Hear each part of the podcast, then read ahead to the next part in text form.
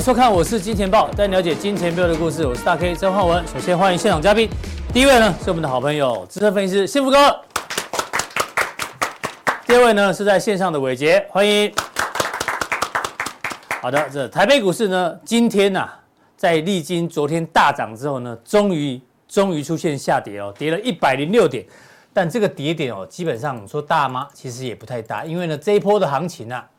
期间跌的也不是很干脆，因为最后还是拉尾盘，OK，好，然后这个这一波从一万六千点以下涨到一万七千四百点哦，这涨了这个一千五百点左右哦，终于出现一个小黑 K。那过去这一段时间呢，才出现，今天是第二次的黑 K 哦，所以呢，这次要跌真的很困难。但是行情到这个地方哦，到底要不要开始居高思危哦？因为昨天的美股呢，已经出现了一个回档哦，特别是。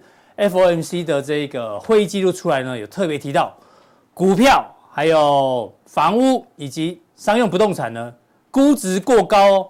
光这东西呢，就让大家开始担心，哎，FED 呢会不会呢开始下重手？那第二件事情呢，当然昨天最关注的 NVIDIA 的财报哦，虽然都优于预期哦，但是呢，重点是 NVIDIA。盘后公布的嘛，它盘后是下跌的，所以呢，也让亚洲股市今天稍微压力比较大。所以呢，我们要跟我们的第二来宾幸福哥来讨论一下这个行情怎么看。之前呢，嗯，这个礼拜四呢是美国的感恩节，嗯、感恩节，感恩节要干嘛？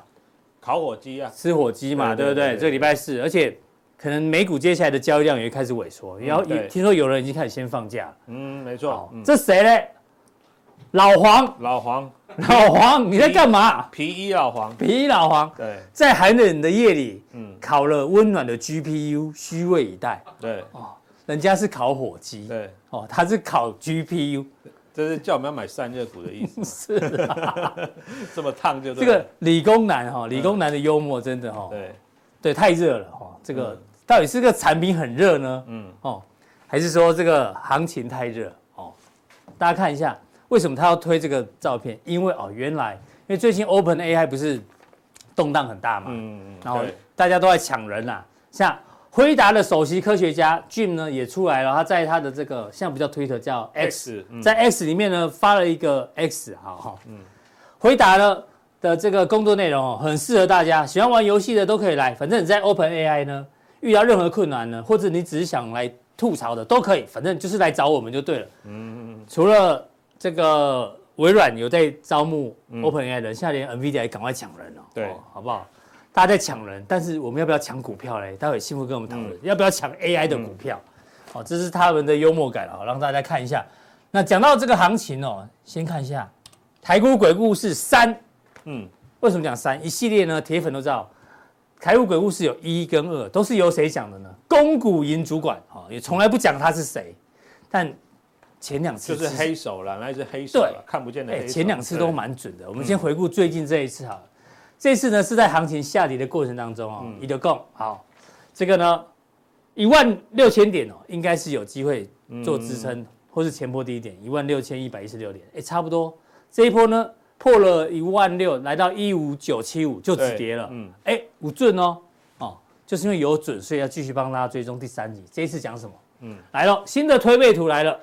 他说：“这一波因为一路涨嘛，涨了一千四百四十六点，本周就有希望缔造今年高点。今年高点是是一七四六三，一七四啊，七月底的时候，嗯，对，所以有希望。其实昨天差不到五十点，是啊，那可能意识也到了，对、啊，差不多交代的过去，交代过去了哈、嗯嗯，算是误差范围，误差范围，正负一点五还是正负三？嗯嗯，好好，现在讲到正负三很尴尬，对对对，误差范围线 OK 的，嗯，那这这。”所以算谁赢？公股行库赢哈。对对，误差范围内。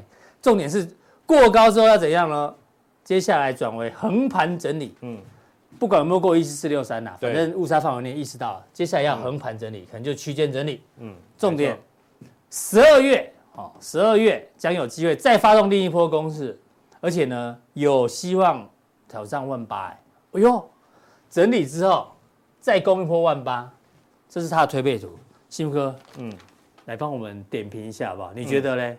你的看法？我觉得他的看法也算蛮中肯的啦。嗯因为毕竟哦，这一波真的走得又急又陡哈，跟七月的高点呢已经非常的接近了。也就是说，其实啊，从这一波低档哈，就是十一月一号拉起来到今天二十二号哈，大概两三个礼拜的时间，中间呐、啊。基本上只有休息过一次，包含今天是两次。两次哦，那拉的这么急，而且角度这么陡的话呢，其实要开始做横盘整理也很正常。嗯，而且呢，如果大家仔细看哦，昨天呢涨两百多点哦，其实昨天的成交量已经稍微有一点高档区的量价背离哦，量价量价背离，所以今天的拉回整理也是合理啦。那我觉得这样子的一个整理哈，其实呢会让什么？中小型的个股比较有表现空间，因为你要指数拉的这么快，拉的这么急，一定是什么大型的大型全指股、全指股、电子的啦，嗯、哦，甚至像最近外资也开始回补一些金融股等等哦，都有。所以呢，我觉得他这个看法呢，相当的有机会哦。只是说我觉得公股赢主管就是你，嗯、因为你讲，你帮他。把这个讲出来了，哦，接下来呢就是什么？是，因为进入这个选举选举嘛，所以会变成有梦最美的内资盘。对，就是你讲的小型股。对对对，小型股没错。嗯嗯，所以这个幕后黑手就是你。没有没有没有，绝对不是啊！要帮我打马赛克，我要说不是这样子，要否认。抓到了，对，抓到了，嘿，对。所以你也觉得他讲的应该是 OK 的，OK 的，但是就是要怎么样去抓那个节奏，节奏 tempo 就蛮重要的了。好，哦，对，嗯，这个是大盘的部分。对，哦，那我们再。文字上补充一下，对，文字上补充一下哈，这是大盘的观点了哈。其实这一次也是一样哈，从十一月开始起涨哦。那照往例来说呢，会涨到农历年前，哦，一波的话会慢慢涨到农历年前，那涨到一月下旬哦，或一月中旬左右，哎，差不多哦，因为。我们也是有长假效应嘛，哦，会有这个收资金的动作，所以大概一般来讲会先涨到农历年前。再来看好的产业哈，大概分成这三个哈。第一个就是 AI 股，当然今天 AI 股因为 NVIDIA 财报的关系哦，跌的有点多了啊。不过呢，我还是觉得说，先站上季线的 AI 股还是可以注意的哦。待会跟大家解释，对，待会就跟大家解释哈。还有呢，就是半导体跟消费电子的复苏哦。其实今天虽然台电休息，可是观众朋友，如果你去看这个。呃，联发科带起来的 IC 设计啊，联发科今天其实有短创小高，是、哦、它不是标普，但是它就每天吐一点吐一点，吐到创新高。那今天有很多，比如说像什么安国啦、原相啦、通家啦，这些都都都都涨幅蛮大的哈、哦。所以呢，这些都是半导体跟消费型电子的复苏带起来的，哦，这些相关的 IC 设计股。嗯、另外呢，还有所谓上市柜财报的绩优股，那这个其实呢。告诉我们说呢，很多在这个上个月，就是十月十五号公布财报之后，其实表现好的，慢慢慢慢都有上来了。对，那特别有一些之前大家没有发现的，最近涨幅很大的，嗯、我想这个其实也可以持续追踪。好，再来市场的焦点就是美元指数了啊，美元指数因为最近也是呃回得非常快，所以今天也稍微有点反弹，所以也是今天这个台股跌的原因，因为台币最近也升得很凶啊哦，短短几天已经升了快一块钱了，夸张嗯，很夸张，所以呢稍微。慢下脚步来也是一个方法，是 OK 的，也是 OK 的哈。然后呢，联准会现在十二月是不是升息？哦，当然目前市场目前的预估是不会升啦，哦，不会升。但是呢，它的这个会后的声明或者它里面的这个里面的一些字句哦，到底对现况还有对于未来怎么描述，这个也蛮重要的。还有呢，就是欧美圣诞节前的消费旺季哦，这个其实呃会让这些所谓的做出口外销贸易的厂商啊。在整体的一个这个订单的状况，会有蛮大的一个观重点观察了哈。好，哎，所以这个指数急行军到这边哦，先休息一下收。对对对，先休息一下。或那个汇率急升之后，也稍微休息一下。是，但是呢，看好的族群基本上是没有没有变的。对对对，给大家做个参考。OK，那刚接下来聊到我们讲的昨天晚上的重点哦，美股盘后公布的辉达的财报，不管是营收啦、毛利率、EPS 哦。全部都优于华尔街的预期，嗯，就连下一季的财测呢，也都非常好，也都优于预期，全部优于预期。但重点就是，昨天的股价呢是没有涨的哦，好不好？收个小黑 K，OK。重点是因为盘后公布嘛，盘后呢还跌的哦，盘后目前是下跌的，嗯，所以呢，大家常讲说这个有人早知道。财报一定很好，所以股价就开始喷，嗯，喷到一个位阶高之后呢，创历史新高之后呢，然后公布一个超级好的财报，但是呢，可能股价已经先反应。那为什么盘后会跌呢？最主要原因是这个，就是这个美国的这个禁令的部分啊，其实呢，对于辉达一开始说影响不大，但是呢，这一次哦，他们的财务长哦特别强调，因为对中国大陆等国家的这个禁令销售啊，嗯，会让他们第四季的这个。营收啊大幅的下滑。虽然短期之内其他国家也很需要它这个 NVIDIA 的晶片，可以弥补这一部分的损失，但是长期来来看，他认为对于辉达来讲影响很大。好、嗯，所以这这 AI 股今天跌的原因在这边，待会幸福哥会跟大家做解读。不过呢，刚另外一个原因是什么？嗯，就刚讲的，会议记录出来了。嗯，是对你刚刚说的，维持这个高利率至少到年底，好，所以今年不会降息。嗯，OK。然后呢，重点是通膨一定要回到百分之二，所以这个东西还是最主要的。那第三个呢，就我们刚讲的，官员们看到金融体系呢出现显著的风险，显著哦，不是只看到风险，显著风险，而且呢特别讲股票。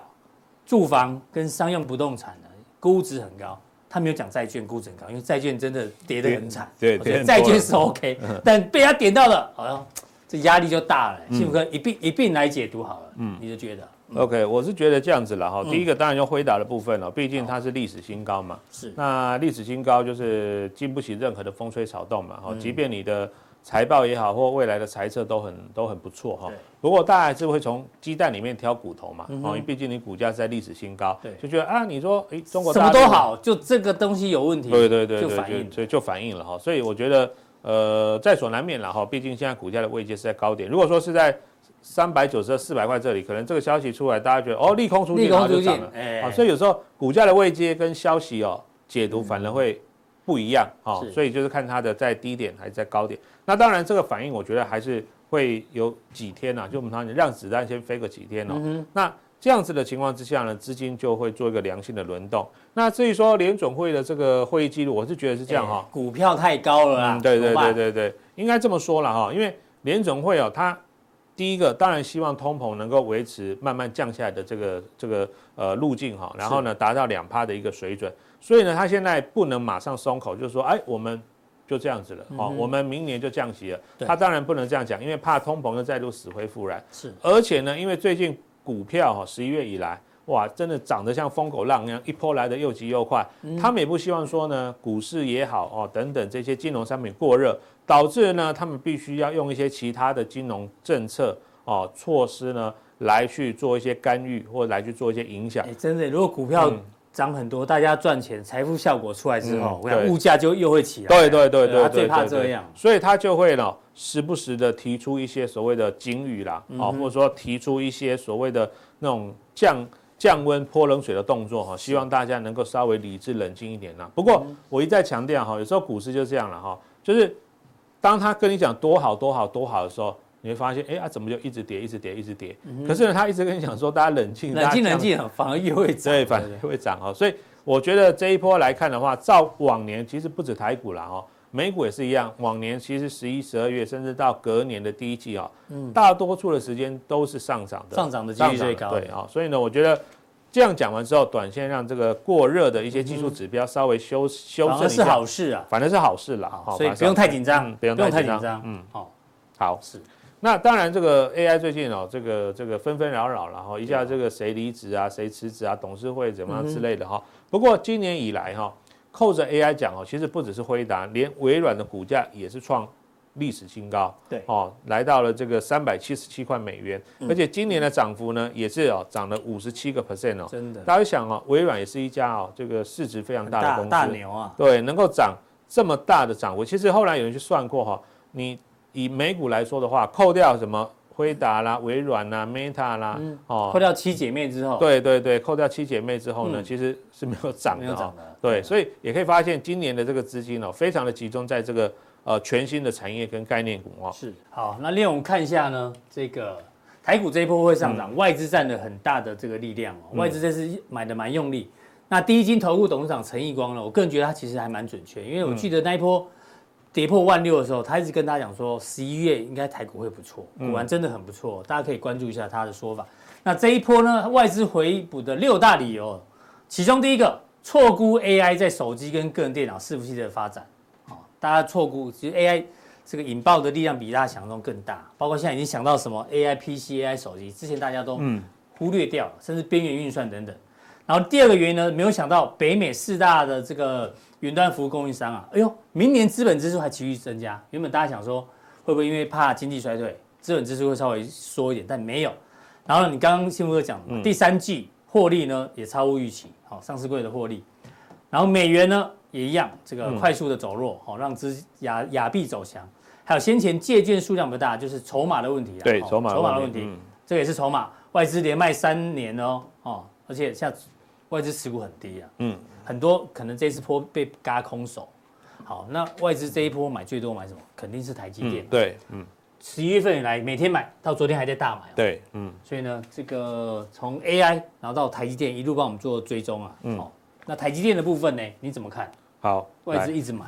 我们来看一下哈，嗯，呃，台积电今天在平面媒体有提到哈，准备要到日本的这个熊本去设厂。其实不只是日本啊，哈，美国德州啦，甚至包括像欧洲德国也都有设厂哈。这个是呃，简单给大家稍微看一下。台积电在日本很积极呢，本来一座两座，现在搞到第三座都要来了。哦，对啊。而且听说是先进制程呢。对，因为嗯，可以这么说啦，因为国外这些大大客户也是怕说，如果你的那个高阶制程产能都集中在台湾，那万一对地缘政治风险，万一有个什么什么风吹草动哦，这也很麻烦哈。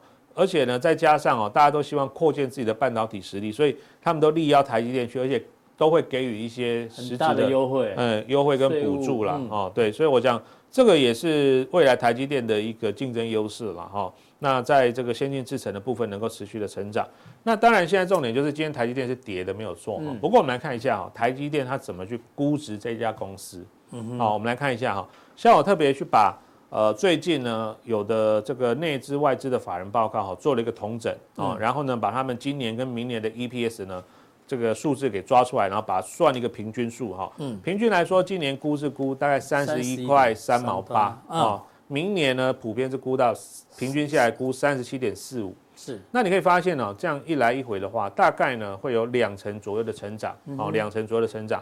然后呢，这一张哦，你自己把那个报告，然后把那他们的 EPS，就是平均加起来平均，对对对对，有有加权吗？没有没有没有特别加权。那民调为什么要加权？这个没办法，太难懂。他们都有大小眼，我们没有大小眼，我们就全部每家权重都一样，每家权重都一样了哈。然后呢，平均出来的这个。结果就是这样子，三十一跟三十七。好，那这边这一张有颜色区块哦的图呢，就是所谓的本利比河流图。好，什么叫本利比河流图？就是说它每一个区间用一个色块来做表示。好，比如说最下面这个比较深的蓝色就是十三倍左右。然后呢，这边呢浅蓝色就十六倍。所以你可以想象成这这个深蓝色深蓝色一点的区块，可能大概就是十三到十六倍左右了哈。然后呢，进入这个就大概十七倍左右。好，那。如果这张图里面呢，大家很明显的看到，哎，台积电现在股价的位置，其实在相对这个河流图比较低的位置。对啊，在低位阶。在低位阶，好，在低位阶。那这个情况呢，如果说它是一个合理的状况的话，哦，过热当然会跑到红色了，哈，那可能会到三十倍。如果是正常的区间的话，可能我们就不要先讲很多，就先用。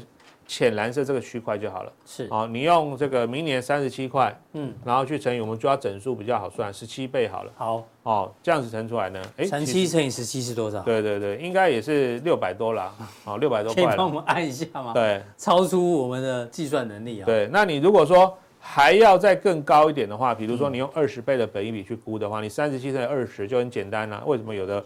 有的那个外资的目标价估到七百块以上，其实它二十倍的话就七百四，对，七百四。那十七倍多少？应该六二九，六二九，六二九嘛。哦，对，就是六百到六百五嘛。哦，所以我觉得为什么明年呐？大家看台积电的目标价都是六字头以上，没有一家五字头的，都是六字头以上。其实他们的预估就是，哎，我先把 EPS 估出来，对，然后再去看它常年下来的本利比区间，到底它现在的本利比是贵还是便宜。如果说呢，现在的本利比是落在相对比较低的位阶上，那当然我就可以认为说它未来股价还有上升的空间。哦，所以我们也不要看这么远啦，说什么啊，怎么上七百、七百四啊之类的，一年一年来看就。对对对对，你就你就先抓个，比如说那个六百到六百五那个区间，我觉得是 OK 的。嗯。哦，所以今天台积电是跌的，没有错。是。不过我们来看一下台积电的 K 线好了，我们来看一下。嗯。今天呢，台积电是跌的，一加。好。好。OK，其实这一波台积电也算是走的又急又快了。哦，你看哦。呃，打了一个算是小 W 底之后呢，一样在十月底、十一月初，大概在五百三十块附近，突然开始往上急拉。到昨天呢、哦，盘中最高收盘五八五，其实半个月时间它已经涨了十趴了。是这么大的一只股票，占台股权重三成的这么大一只股票，半个月涨了十趴，其实也算是涨幅很很不少了哈。对。那我觉得今天台积电拉回是个好事了哈，因为我最近哦，常常遇到一些。老朋友啊，熟人啊，甚至买早餐啊，那个便当店的老板都说：“你台积电可不可以买？台积电可不可以买？因为哎，我聚餐的时候也很多人问我台积电。对啊，因为这个都是大家最最耳熟能详的公司嘛。因为他们打开电视新闻都会讲到台积电。对对对对。去哪里设厂设厂？是啊，可不可以买？那之前其实我们一直在讲说哈，台积电呢，大概我我那时候讲是大概跌破半年线就可以买了。哦，那个位置可能大概在五百三以下哈，是最低到五一六哦。完了，你不要说，我们就抓五百三就好了。五百三到现在也是十趴，那很多人之前哇，这个这个市场很悲观嘛，大概都不敢买了，哦，因为那时候大盘还在破底嘛，还跌破万六，万六，对，所以哎，惊是进熊的啦，好，那没有买，现在到这个位置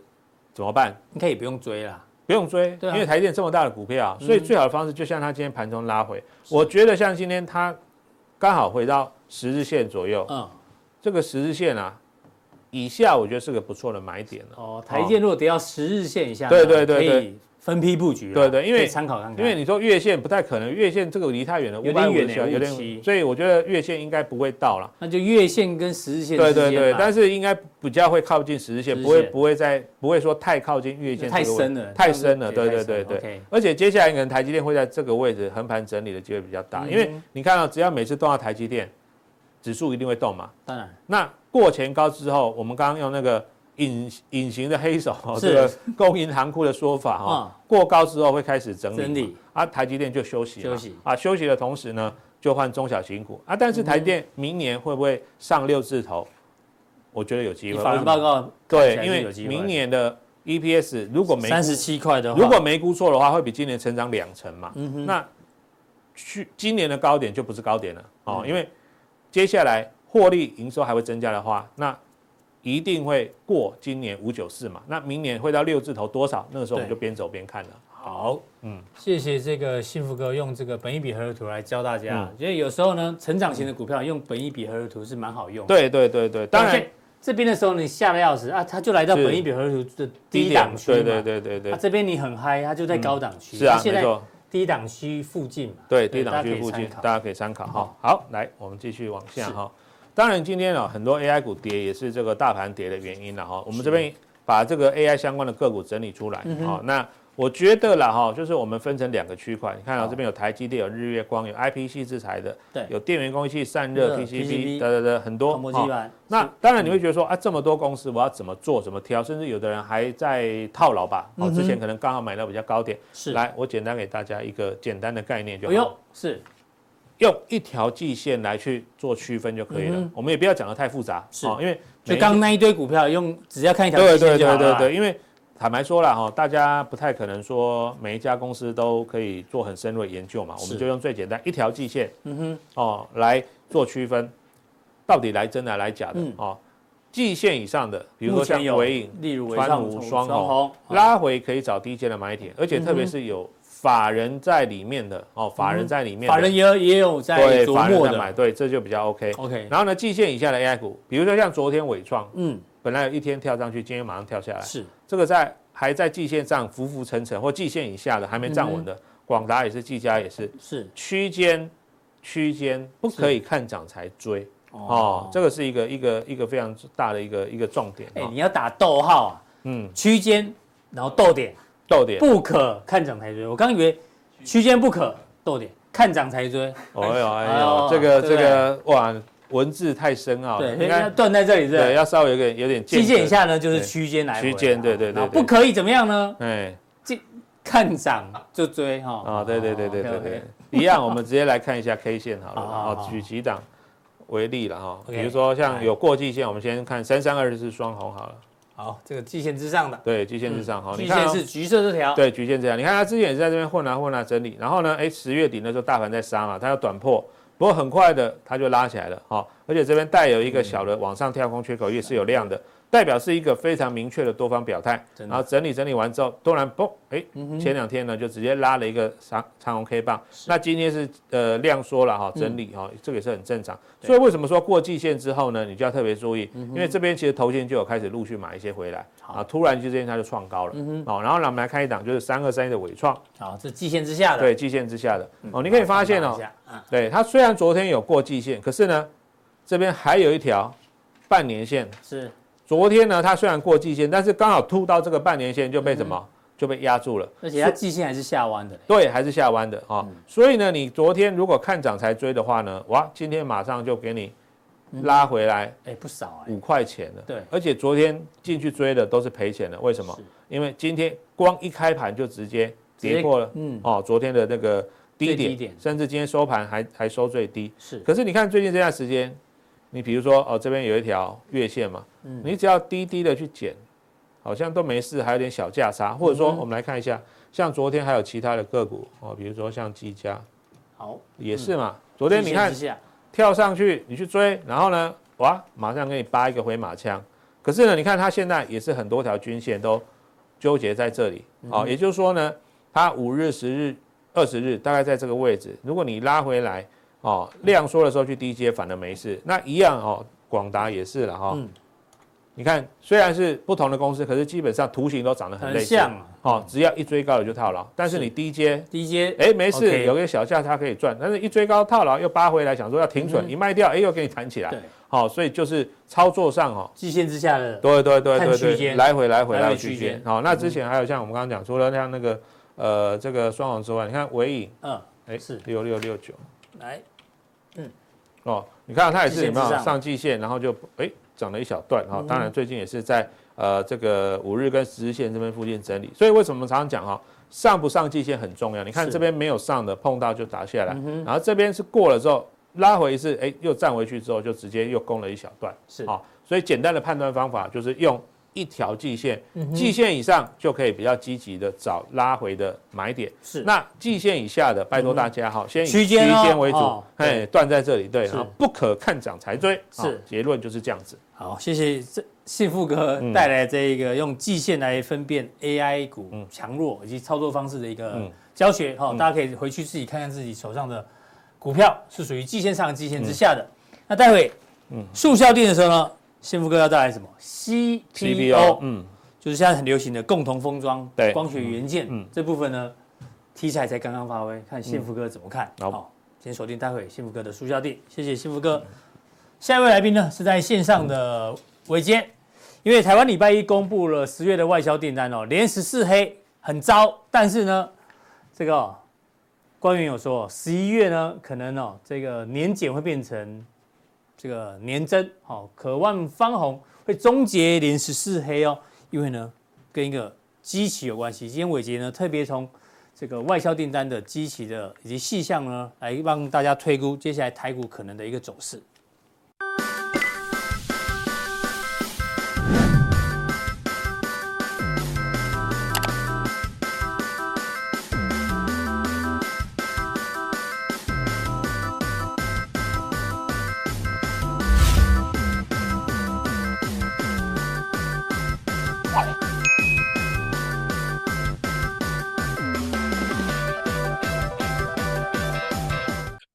大家好，欢迎收看，我是金钱爆，我是伟杰。那今天来到了这个时刻，台北股市已经从低点上涨了大概一千多点吧。吼，好，那我想我们就先看一下台北股市。然后，那台北股市的背后有一些基本面的数据。那大家都知道，其实台北股市的这些电子产业基本上可以当成是全球电子产业未来景气的一个火车头。所以今天哦。我就要从我们的最新公布的这些数据，哈，经济数据来跟大家分享哦，我对于未来的一个看法。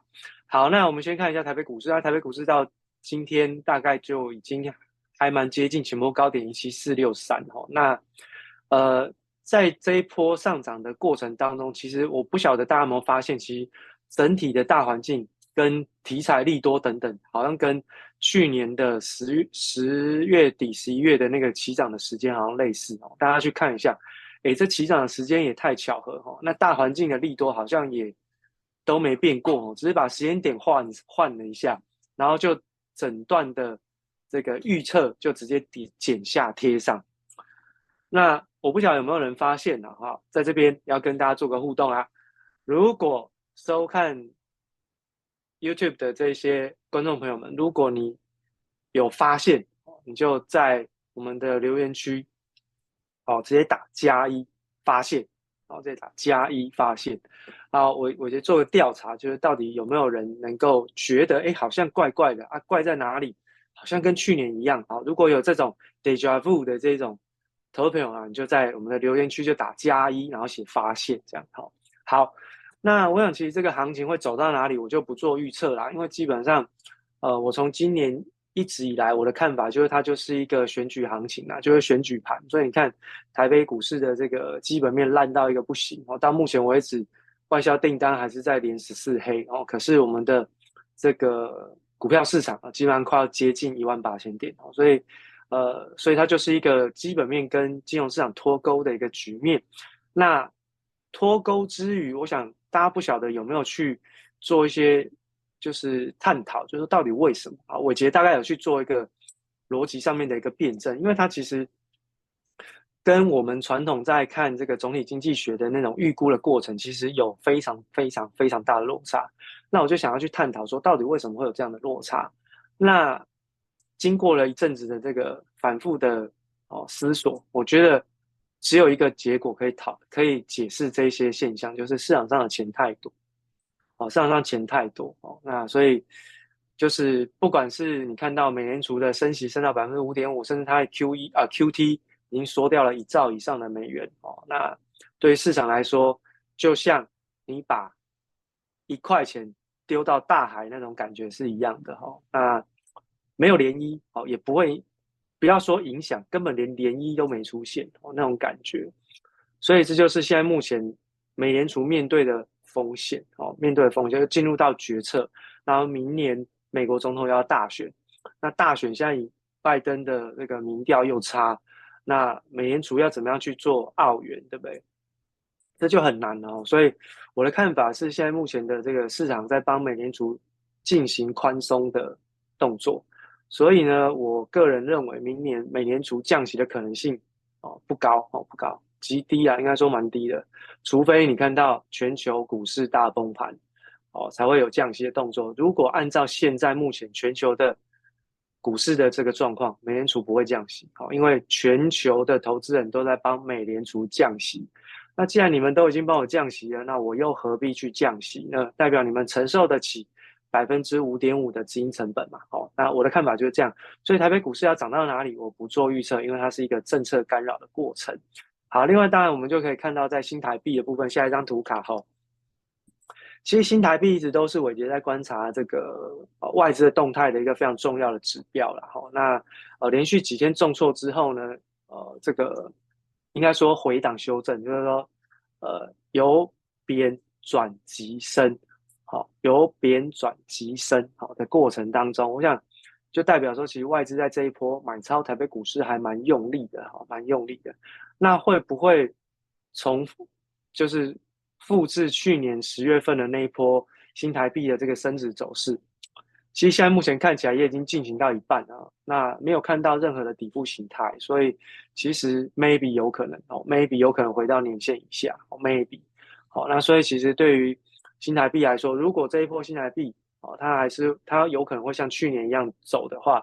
那当然，这一波台北股市的行情就不容小觑。不过，大家还是要特别留意啊，就是说，以现在目前来说，呃，升息也已经大概一年一年多了嘛，吼，一年半左右，一年半以上了。那这个企业的这个融资成本其实一直不断在上升。哦，那以现在目前美国的统计，美国中小企业的融资成本哦，最低就是你的信用最好的，最低百分之七。哦，你没听错哦，百分之七，我有去查了哈，就是说，美国中小企业融资成本在百分之七，那百分之七就会影响到很多中小企业的资本支出也好啦，或者是扩张的意愿，因为它不确定它未来能不能够赚得到百分之七。按照现在总体经济数据的发展，你不能说它是衰退，但是，呃。它是缓步在下滑，这是真的。好，你不能说它衰退，它缓步下滑。那如果它的这些中小企业主他们看到的市况是在缓步下滑，它怎么可能有有可能在资金成本这么高的过程当中去进行扩张？它就不会扩张。那不会扩张，对耐这个耐久材订单的需求就会缩减。好，就会缩减。所以我是这样子看的。然后，所以你看这个这样子的一个过程当中，其实。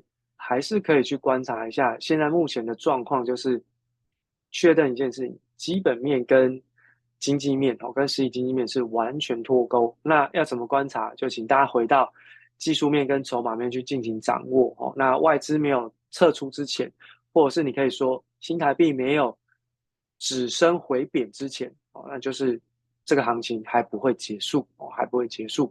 好，那我们来看一下这个呃。台湾的基本面数据了哈，今天我大概就是主要都是以台湾的基本面数据来跟大家做分享哈。好，这是最新公布的外销订单然后，外销订单的状况其实虽然说你可以看到那条黑色曲线然后，它的跌幅是有收敛的，可是呢，最主要的收敛原因，我个人认为它是因为基期红利，也就是说现在目前的状况是，相较于去年同期它是在低基期，所以它的年增率会往上走。它的年增率会往上走，但是你去看那个柱状体，那个柱状体的那个、那个、那个实体的绝对金额，你会发现，哎，其实绝对金额柱状体并没有超过，并没有恢复到之前的这个水准。可是为什么它的年增率会还蛮明显的在上升？其实就是基情因素的影响哦。所以，当接下来大家就要知道，就进入到用这个基情因素去预估明年下半年的话，那明年的状况到了上半年。明年二零二四年的上半年，它就会开始进入到高基期，所以它的外销订单的年增率就会开始往下转。好，往下转。好，这个是从积极红利的角度去做观察。那另外一个呢，就是呃，从这一张图外销订单的这个年增率的这个折线图，就黑色的那个折线图，你大家可以看得到这一波的这个外销订单的年增率反弹之后，反弹之后。竟然还是在过去十年的低档区，过去十年的低档区，而这一波的啊外销订单的最低谷是比二零二零年三月份，就是疫情的时候还要差。哦，这就是现况，这是我观察的。这第一个是高低基期的红利，第二个就是现在目前的年增率的状况，它的趋势是在。长期的哪一个位阶哦？我大概会这样子做观察，所以如果真的是这样，那明年度好上半年就是今年结束完了之后，到了明年上半年，一旦进入到好比较偏高基期的扣底值的时候，诶，那它的年增率是不是又会开始出现放缓？那一放缓，那要再往上突破的可能性不高，那就代表其实外销订单接单状况，你可以预期应该不太会容易出现。呃，很明显的进入到景气全面复苏的阶段，哦，景气复苏的全面阶段啊，大概是这样子看哦。好，那下一张图呢是在跟大家讲产业结构的一个发展哦。那从这一次的外销订单的产业结构当中，可以明显看到，哎，电子产业它出现了蛮明显的跌幅收敛哦，就是说它的接单状况，哎，很明显的有好转哦。然后在光学器材部分，更是连连续三个月。出现了这个往上增加的一个态势哦，好，那所以其实从整个产业结构来讲，短期如果真的要去找一些操作的方向，是不是应该就要从光学器材去着手嘛？好，那光学器材着手，我不是说你一定要去做，我是说如果从基本面分析的角度架构来看，你应该是去找正成长的，就是在全球一片哦，就是。这个需求生比较疲软的这个过程当中，哎，光学器材的这个品相，它在外销订单的接单状况其实是越来越旺，越来越旺。那是不是应该可以从这个地方去做留意？好，那电子的部分，它算跌幅收敛，一度即将可能快翻正，下个月可能就翻正。但事实上呢，还是要特别留意，就是说这一次的整个跌幅收敛，呃，外销订单的接单它是可以不履约的哈，就是说。订单下订单归下订单，我可以要求厂商不要出货给我，所以它其实是有反复的空间。那后面还是要看一些其他的数据来配合。好，比如说像出口数据来进行配合。好，那接下来下一张图卡是在看外销订单的动向，也就是说，外销订单接下来这些各各个产业当中的这个公司们，他们对于未来的外销订单的接单状况有没有明显的好转了这个发展？蓝色的那一条线是十月份的外销订单哦，蓝色的那一条线，你可以发现，大部分的产业相较于过去这两个月，外销订单的接单状况其实并没有明显的增加的状况，所以我才会下这个标说，哎，很多的企业界的大佬，其实在。呃，公开场合一直都在讲说，哎，其实明年我们看好景气的复苏，或者什么所谓的消费性电子产品的换机潮等等等等等。可是对于外销订单，他们对于接单的状况其实是没什么信心，其实没什么信心哎。好，所以就变成了哎言行不一致嘛。那言行不一致，其实就是有有猫腻的地方。那如果是站在买方投资者的逻辑，好，我会选择停看停啊，就是不会在这边大量的投入市场。要可以，我就把它当成是这个锻炼我技术分析的这个呃市场哦，锻炼技术分析的这个过程，我投入的资金也不会太多哦。那基本上我对于这种这种未来的市况，基本上我是不太有信心的啦，所以我不太会跟大家讲说啊，你一定要进场操作什么的，因为我看到机会可以，但是浅尝即止就好了。对我来说是这样的哈。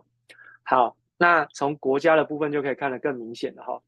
我们的终端市场是在美国跟欧洲哦，下一张图卡哈。啊，外销订单国家的部分就终端市场，我们出口到哪边去嘛？可以看到美国跟欧洲是最主要。那欧洲的状况没有好转啊，欧洲的状况其实一直都很差，甚至呢到目前为止，它的这个需求其实是非常非常疲弱。哎，为什么从那边可以看他们需求？因为我们是供应链嘛，我们是供应他们的厂商，那他们。有需求就跟我们交货，所以当我们出口到他们的那边的外销订单是非常疲弱，代表他们的市场需求是非常不振的。好，那呃美国部分它的回复的状况是比较好一点点，哦，是已经将近快要翻正的一个状况。可是你可以看到，不管在日本啊，或不管是在欧洲啊，其实需求都很疲软。哦，那中国其实因为比重降低了，所以其实它的影响性也不高，影响性也不高，反而是销往。东协市场的这个比重大幅度的增加，第一个基期低，第二个是东南亚的国家其实都不具备有生产中间材的能力，哦，所以他们必须要跟台湾进口中间材去进行加工啊，等等等等，哦，所以这个大概是这样的原因。好，那我们就来看一下这个十月份的出口数据，好，外销订单看完了，我们就回来看出口数据。好，所以在出口数据的部分，同样的，我也认为是在。是因为积极因素的影响，不过呢，因为今年快结束了哈，所以到明年的时候呢，应该有可能会开始进入到高基期的发展，所以这就跟刚刚外销订单是比较像的哈，所以可能在明年的这个上半年哈，这个出口的年增率可能又开始放缓了。那十一十月份公布出来是已经放缓，又开始往到零轴以下了嘛，所以可能在明年上半年的出口的状况就会比较。呃，比较属于平缓哦，它不会有太明显的增长，也不会有太明显的衰退，它就是一个平缓的过程。除非我们的出口数据掉太多，那如果我们出口数据掉太多，代表全世界的产业都、全世界的需求都不好，哦，才会才会出现这样的情况哦。所以一样的，从台湾的出口是可以来看我们的这个全球的景气，因为我们是。领先指标，好，韩国叫金丝雀，因为他们的所有的产业面是比较完整的结构啊。但对我们来说，我们是可以看电子业的，好，是可以看电子业的，好，好，所以呢，好，回过头来，我们就可以看一下，我们可以看一下，哈，在这个，在这个下一张图卡的部分，哦，其实啊，产业面出口产业的部分，我们可以看到，哇，资通讯产品多出这么多啊。哦，那当然，过去这这一阵子当中，其实一直都不断的在去化库存当中。那当然，呃，现在目前因为库存从欧美呃从美国的市场角度来看，厂商终端的库存是已经来到了历史的相对低水平，所以在过去这几个月都有陆陆续续在回补库存的现象。但因为规模没有很大哦，所以其实对于不管是对于整体的呃产业的获利来讲，其实都没有太明显的这个推升的动能，它可能就是持平，但它的推升的幅度相对比较小哦，相对比较小，因为它补库存的力道是弱的。好，好，那我们来看一下在电子零组件跟光学器材，哎，其实出口跟外销订单的表现就有一点点不太一样的，对不对？哦，就不太一样。所以你看到光学器材，刚刚我们看到哦，出外销订单接了这么多，可是实际上在过去出口的状况其实并不并不好，对不对？并不好。好，所以你说这两个数据一旦出现了冲突，那我该怎么去做掌握？对不对？我该怎么去做掌握？对不对？好，那电子零组件的部分也是一样哦，就是相对的比较偏疲软一点点，代表其实在消费性电子产业这个区块，你要看到。景气的回温甚至复苏，其实还有一点点距离哦，吼，还有一点点距离哦。好，那这个是电子零组件出口的这个细项，那我们就看半导体，因为毕竟半导体的出口，它占整体的这个项目是来到了呃这个出口项目是百分之四十。好，那这个 DRAM 部分哦是转正哦，DRAM 是转正，可是呢。含了 DRAM 的半导体是衰退的，所以如果在这个项目当中，我把 DRAM 扣掉，其实半导体的出货甚至有可能衰退更多，甚至有可能它是去追这个八月份的数据，所以其实半导体的出货状况并没有好转啊。好，半导体的出货状况并没有好转哦，哦，并没有好转哦，所以这个是有这个相背离的地方。另外。可以看到 PCB 哈，这个万物皆用 PCB 哦，那个不管是在手机 NBPC，甚至在呃电动车啊，或者是一般的汽车哦，其实基本上都要用 PCB。可是你看 PCB 的各个面向的需要的状况这么多，可是它的出货状况并没有如同像市场上传言的这么好诶。好，并没有像市场上传言的这么好诶。哦，所以这个。一样，就是厂商的数据跟市场上的期待，或者是市场上卖给各位的故事，其实还是有非常大的差距的。那最下面一个呢，其实就是这个被动元件哦，被动元件，所以一样啊。所以在这边要能够看到消费性电子产业有复苏的这个期待，我认为要再观察，要再观察。好，好，最后我们来看一下进口数据。十月份的进口数据呢，基本上是来到了。十年的低档区，哈，那它的复苏力道其实相对比较偏弱的，哈，比较偏弱。好，那我们看一下这个产业的结构，哈，下一张图卡，产业的结构的变化。啊，电子零组件的进口是翻正啊，那当然其实有一些东西，因为我们自己做，人工成本太高，所以就必须仰赖进口，那所以这个地方是有些翻正，但其实重点是在传统产业在器械的部分跟。矿产品其实都出现了持续性的萎靡不振的一个状态，代表其实台湾台湾的需求其实都不太好。那机械设备其实它就是设备资本财，所以我们看到下一张图卡。好，下一张图卡是专门否这个资本设备区。哦，那我抓的是从本世纪以来的哦状况，就是两千年以来。那你可以看到台湾在进口资本设备的年增率是基本上快要逼近。两千零九年的低点呢，好，逼近两千零九年的低点哦。资本设备进口的状况，哦，很差很差。那你告诉我明年会看好，我打一个大大的问号。再来，半导体设备，好，半导体设备哦，这个不管市场上告诉你多少台积电的神话，哦，它告诉你二奈米、三奈米要什么时候要量产，直接看半导体设备的表现就好了。好，半导体设备进口的状况是一样。本世纪以来最低档，然后呢，即即将要直逼两千零九年的这个低档了。好，这个是年增率的变化。那你说，如果明年度全球的消费性电子产业好会有复苏的情况，然后身为供应全球消费性电子供应链的台湾，你的所所有的半导体设备你都不需要吗？你都不需要吗？制程都不会改，都不需要吗？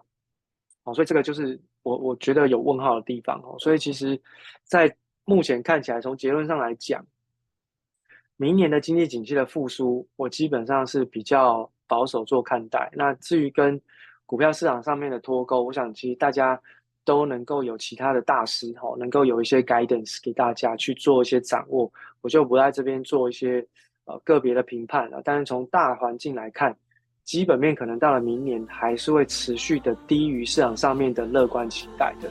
哦，那到时候会有什么变化？我们到时候再用当时的数据来跟大家做一个解读。好，那今天就先跟大家分享到这边。那等一下我们再加强錠，我会告诉大家如何看懂一条线。看懂一条线，你就可以迈向八爷爷之路。